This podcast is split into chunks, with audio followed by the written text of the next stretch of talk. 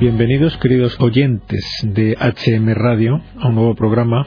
Con ustedes, esta vez mm, en, los estudios me encuentro solo porque Juan Manuel está enfermo. Y al otro lado de nuestro hilo telefónico, el invitado mm, de esta semana, como siempre, procuramos tener para ustedes una persona de la que aprender mucho. Eh, damos la bienvenida a Arancha Lou. Bienvenida a nuestro programa, Arancha. Hola, buenas. Muy, encantada de estar con ustedes. Muchas gracias, igualmente.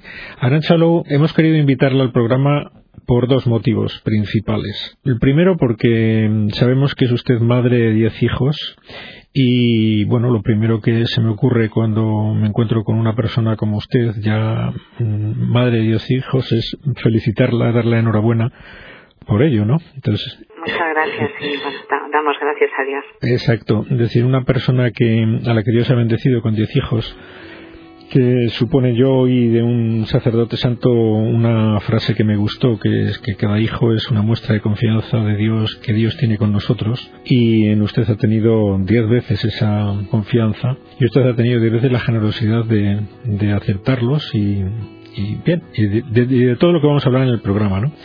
Para educar a diez hijos, pues usted podría, bueno, podría enseñarnos muchísimas cosas de, lo que supone, de lo que implica y de lo que sabe respecto a la, preocupación por la educación de los hijos. Pero vamos a centrarnos en primer lugar en una faceta que es la educación escolar, de la que usted tiene pues una experiencia particular, ¿no? que nos gustaría mucho que transmitiera a nuestros oyentes se trata de la educación escolar en el propio domicilio de los padres, lo que se entiende en inglés por homeschooling, si no lo digo muy mal. Y me gustaría que mm, nos lo explicara en qué consiste a nuestros oyentes y por qué lo promueve y lo practica usted en la medida que puede, ¿no? Sí, muchas gracias. Sí, sí bueno, eh, primero decir que eh, de los diez hijos que tengo, tengo ocho en casa. O sea, la pequeñita ahora tiene tres años y medio y de los que tengo en casa el mayor tiene 15. Luego tengo una hija Carmelita, un poquito mm. más mayor, y la mayor que está casada ya en los Estados Unidos, vive allí. Y bueno, estos ocho hijos que tengo en casa, eh, pues tengo a, uno, el mayor, que es, está escolarizado, y los otros siete eh, están estudiando pues eh, en familia, educación en familia o homeschooling, como ha dicho usted, esa modalidad de, de educación que conocimos en Inglaterra y, y que es muy eh, este, está muy extendida desde hace eh, ya más de 30 años, bueno, décadas, aunque la verdad es que el homeschooling de una manera u otra la educación en casa se ha practicado siempre, ¿no? Pero eh, tal como se conoce ahora como este movimiento educativo, pues está sobre todo muy extendido en los Estados Unidos y en otros países como Inglaterra.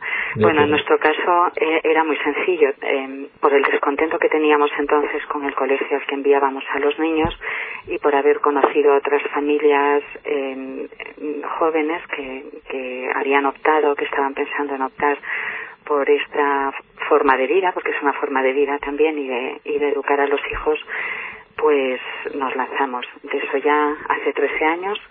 Eh, hemos pasado de todo por periodos en que, bueno, volviendo a España, encontrando unos buenos colegios católicos con plazas para todos y posibilidad económica de mandarlos, los mandamos. Luego las circunstancias cambiaron y yo me encontré hace unos años, eh, cuatro o cinco años, sin plazas para todos en el, debido a otra mudanza de casa en el colegio elegido y cuando obtuvimos las plazas, pues sin posibilidad de pagar el colegio, porque aunque hicieron todo lo posible para ofrecernos facilidades económicas, al ser una familia muy numerosa y mi marido pues vivimos solo con un solo sueldo porque yo me he ocupado siempre de mis hijos desde que empecé a tenerlos y el sueldo de mi marido no es muy alto entonces no, no podíamos eh, pues eh, dedicar mucho dinero a a la, educación, a, pagar eh, colegios, pero sobre todo más que eso es porque conocíamos esta opción y pensamos mm, que la podíamos dar a conocer también en España, porque realmente puede aportar eh, mucho, mucho bien, hacer mucho bien a las familias que se vean llamadas a esto, porque no es, obviamente no es para todo el mundo, bueno,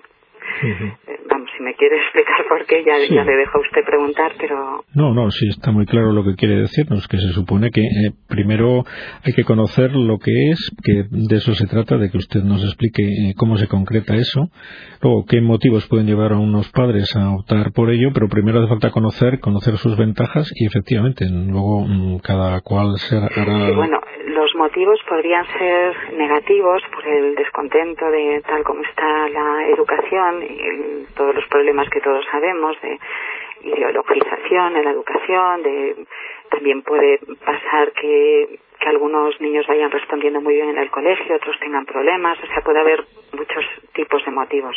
Pero yo quería, sobre todo, pues centrarme en los motivos positivos, que es en lo que la opción de educar en casa ofrece para la familia lo, lo que yo sobre todo veo para, para lo, una familia cristiana, ¿no? las ventajas y, lo que se abre con la opción del, del homeschooling.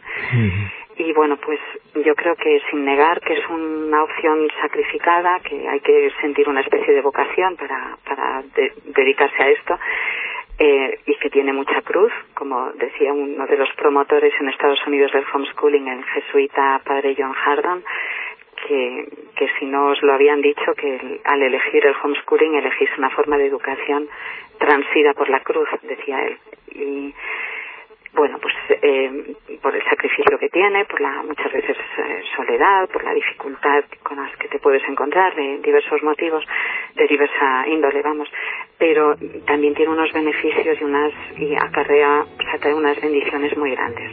Sí, satisfacción. de la vida familiar, lo bonito que es ese aprender con los hijos, porque en el homeschooling estamos en casa aprendiendo con los niños, es una especie de comunidad educativa en la que se crea es yo creo que toda toda familia normal tiene esa experiencia. Cuando ayudamos a un niño a hacer los deberes cuando le acompañamos eh, en, sus estudios pero esto es como hacerlo a tiempo completo y precisamente por eso pues mejor porque puedes dedicar eh, conoces lo que está estudiando el niño le puedes acompañar se integra lo que es eh, el aprendizaje más académico y más formal con la vida de fe de la familia y luego pues se crean muchas situaciones pues pues muy bonitas en que los más mayores pueden ayudar a los más pequeños.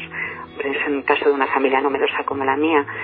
Y sobre todo pues nos permite no vivir todos juntos un poco, eso es lo que intentamos, ¿no? Una especie de iglesia doméstica, de vida, pues integrar la vida de oración con la vida de estudio, poder elegir los contenidos, todos los, los libros que leen y que estudian nuestros hijos y luego, bueno, pues también se puede contar con la colaboración de otras personas ajenas a la familia. Sí, porque supongo que en, algunos momentos se verán ustedes pues limitados para dominar los, los conocimientos técnicos necesarios para todas las asignaturas que, o todos los temas que hace falta enseñarle, ¿no? Y contarán con ayudas, ¿no? De otras personas, de personas que vengan a casa a, pues a, darle clases, ¿no? En el fondo de una determinada materia, ¿no?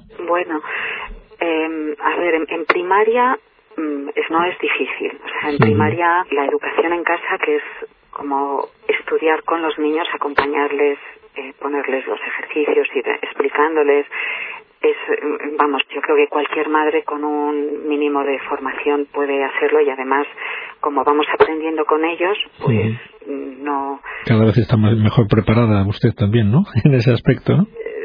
Bueno, yo en Inglaterra, que está más extendido, he conocido muchas madres que no tenían eh, ni la carrera, ni. Y es que lo, que lo primero que hace falta para esto, por eso yo hablaba de vocación, es querer entregar tu tiempo y entregarte a los hijos en esta tarea también.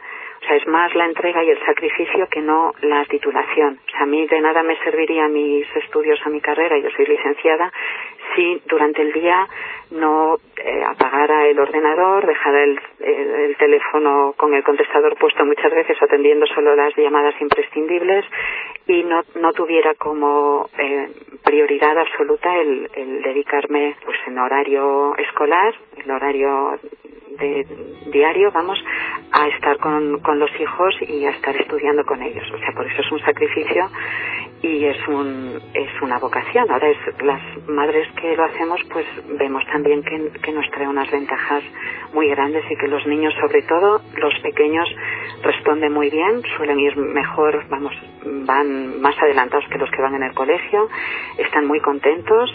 Luego yo como tengo una familia muy grande pues ya socializan de por sí no pero también se, hay tiempo para salir para otras actividades para eh, relacionarse con otros amigos con grupos que no sé si se pertenece a un grupo de iglesia.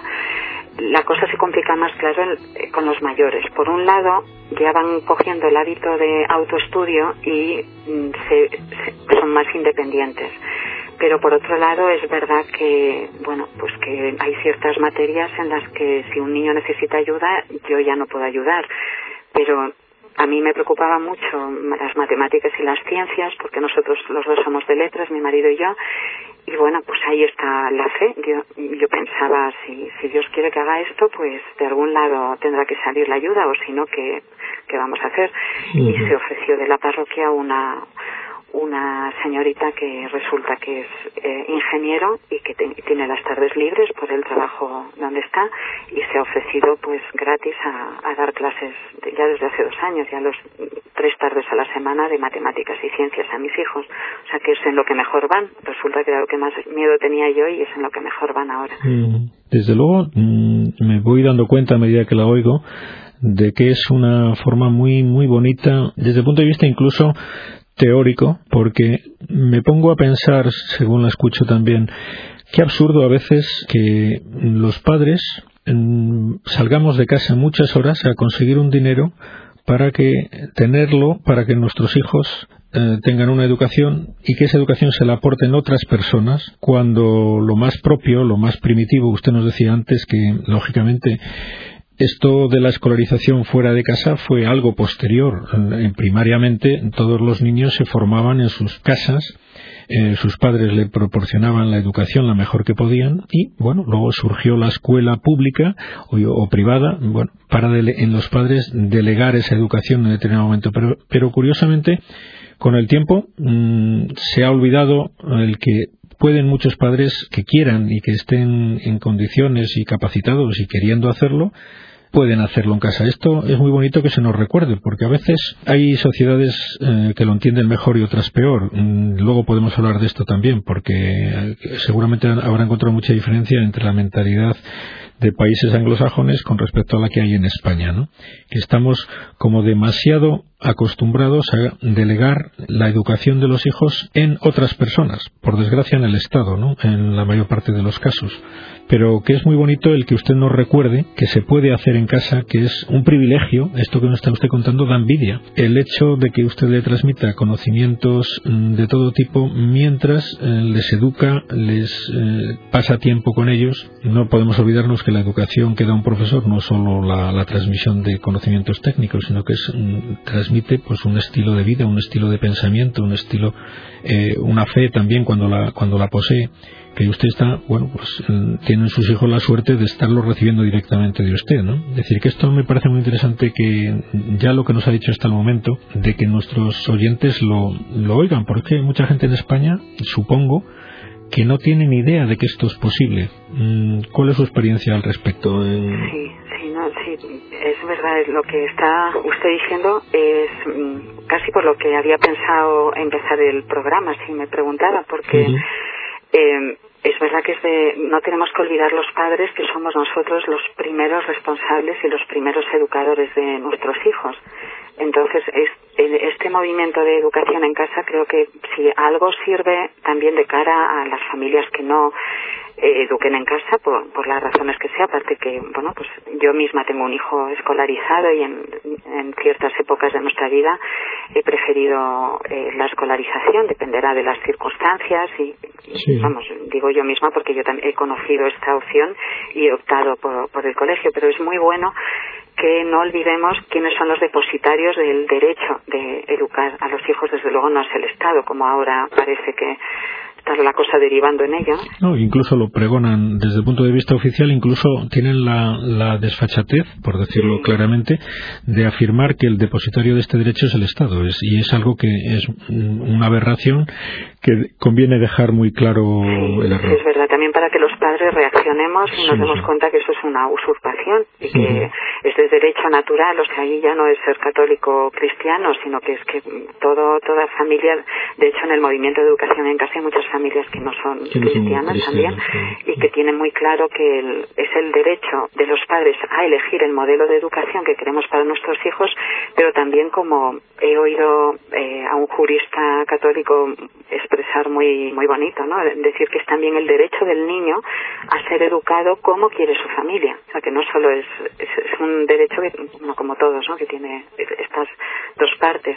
Y luego, ya que estamos hablando en una radio católica, encontré una cita que eh, la uso siempre para de la Carta de los Derechos de la Familia de Juan Pablo II, del, del Pontificio Consejo para la Familia, del 22 de octubre de 1983, y en el artículo 5 de la Carta de los Derechos de la Familia pone los padres tienen el derecho de elegir libremente las escuelas u otros medios necesarios para educar a sus hijos según sus conciencias.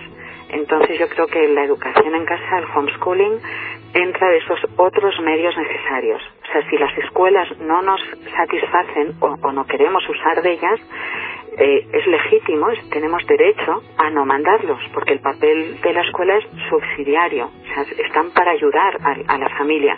No tenemos obligación de delegar la, educación de nuestros hijos. Nosotros debemos de controlar, estar en control de, lo que están aprendiendo de lo que, de los valores, de, de todo.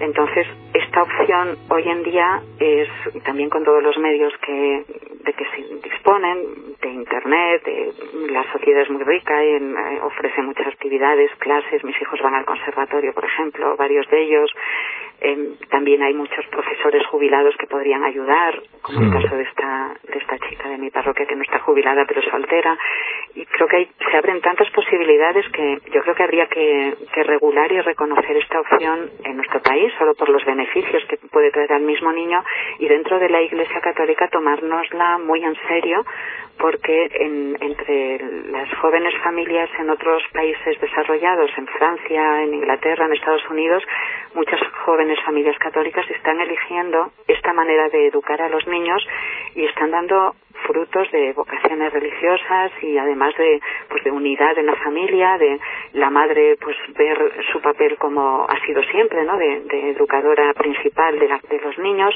lo que no quiere decir que, que no se, se apoye en una comunidad eh, más amplia. Como usted bueno, pues, sí como usted mismo nos dice que ya estoy, está apoyándose en personas que, que hacen voluntariado eh, en este aspecto de, de ayudarle a usted en esta función de educar a sus hijos como seguro que no faltaría en ninguna familia que lo buscara, ¿no?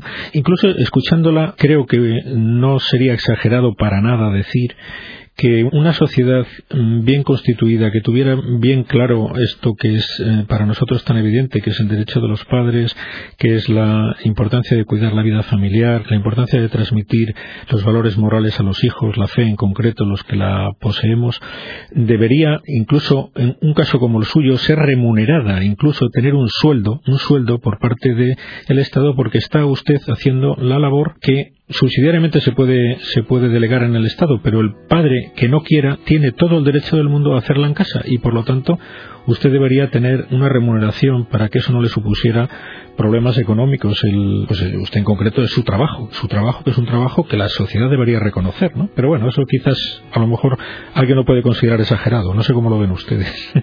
Bueno, por un lado yo pienso que todas las madres que nos dedicamos a la educación de, de los hijos, las madres jóvenes con niños pequeños deberían de tener esa posibilidad, no verse obligadas por motivos económicos a trabajar fuera, eso para empezar. Eh, bueno, tanto como remunerado, bueno, eh, lo que usted está diciendo es una de las conclusiones del congreso que hubo sobre educación en familia, homeschooling, hubo un congreso organizado por la Universidad San Pablo CEU y entre la lista de conclusiones, uno de esos puntos eh, que me llamó la atención al releerlo antes del programa lo estaba releyendo y, dije, uy, qué bonito. La verdad es que desde octubre que se celebró este primer Congreso de Educación en Familia por la Universidad Católica San Pablo CEU, que es una cosa muy buena, que fueron pues eh, catedráticos de universidad, también de la Universidad de Navarra, se suscitó mucho interés, eh, pero digo, desde octubre ha habido una sentencia del Tribunal Constitucional contraria a, dos familias en concreto que, que habían sido eh, no se les, se les había negado el derecho a educar en casa y habían ido recurriendo y llegó al constitucional. Entonces yo digo que nos daríamos con un canto en los dientes con tal de que solamente nos dejaran hacerlo. Ya que nos ayudaran económicamente, pues ya, ya, bueno, es verdad que sería, sería lo justo en el sentido que no estamos ahorrando mucho al Estado. Eh, mis hijos, bueno, por ejemplo, yo sí me he beneficiado de de una beca para libros, porque la pedí, la pedí diciendo, bueno, mis hijos están escolarizados en una escuela a distancia norteamericana, que es lo que usamos los homeschoolers, o sea, las familias que educamos en casa aquí en España, al no estar regulado en España, los matriculamos en el extranjero. Es una escuela católica que acepta todos los estudios en castellano, en español, y además es barata. Bueno, pues con esto pedí la beca de libros y me la concedieron. O sea, que sería justo que, que algunas ayudas, pues también por el bien de los hijos, pero en fin como le digo ya solo con que no, no nos denuncien y no y no lo prohíban en este país ya sería el, primer paso lo que quisiéramos que lo, regularan. Es un país realmente mm, bueno usted lo podrá decir mejor porque como decía antes puede comparar mejor que los que no hemos vivido fuera de España pero desde luego es un país muy pacato en este tema de la liberalización del reconocimiento de los derechos individuales. Parece que están comiéndonos la tostada en los bueno el gobierno sus medios de comunicación, pues haciendo que el Estado intervenga en todo, ¿no? Incluso en la intimidad, casi si nos descuidamos, ¿no? Y es lo que pretenden, ¿no? Y ustedes son los que, bueno, uno de los muchos que están sufriendo pues esta pacatería que existe en España y que está bueno contaminando incluso pues a instituciones como los jueces no o no han reconocido en esa sentencia en concreto vamos a pensar que no vaya a quedar así. Supongo que no sé cómo están ustedes reaccionando a este impedimento. Nos puede dar alguna idea pues esperemos que no se ponga peor. O sea ahora mismo prohibido no está y no es delito. Entonces esperemos que no lo hagan que cualquier cosa puede pasar. Yo sé que las familias que hacen schooling de diferentes eh, creencias y hay muchos cristianos evangélicos también en, esto. Hay varias asociaciones y en España está la ALE, ella eh, hablan y otra y algunas coordinadoras y familias que van por libre.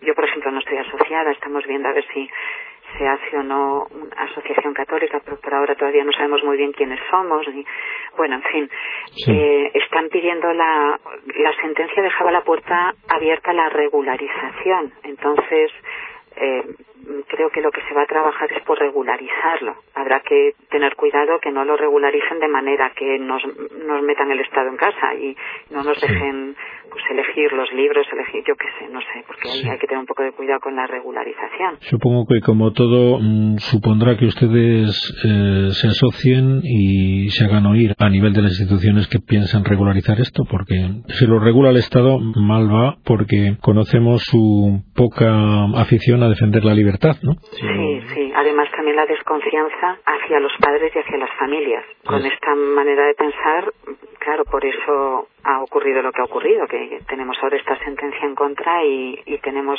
bastante, bueno, que no lo vemos muy, muy, claro. Sí. Habrá que poner esperanzas en, que. Sí, eso sí, desde luego. Yo seguir haciendo lo que estamos haciendo y darlo a conocer también, porque creo que merece la pena y, prohibido no está, con lo que yo ahora mismo estoy hablando abiertamente de ello. Nuestro, en nuestra parroquia hay otra familia católica también que educa en casa, que además el padre es un periodista muy conocido y no nos ha pasado nada. Y, la gente además conoce a nuestros niños saben que son perfectamente educados normales que están integrados en el barrio y en la vida normal o sea que y seguro que serán un ejemplo de ciudadanos como cualquier miembro de esta sociedad pretende de, sus hijos que sean un, ejemplo de, buenos ciudadanos en el futuro como consecuencia de la, la lucha la, la, esperanza que tenemos. Claro que sí. Muy bien me dicen que se nos acaba el tiempo Arancha. Muchísimas gracias y para lo que quieran eh, ya les vamos a su disposición Estaremos en contacto. Muchas gracias. Muchísimas gracias. Adiós, adiós. Adiós.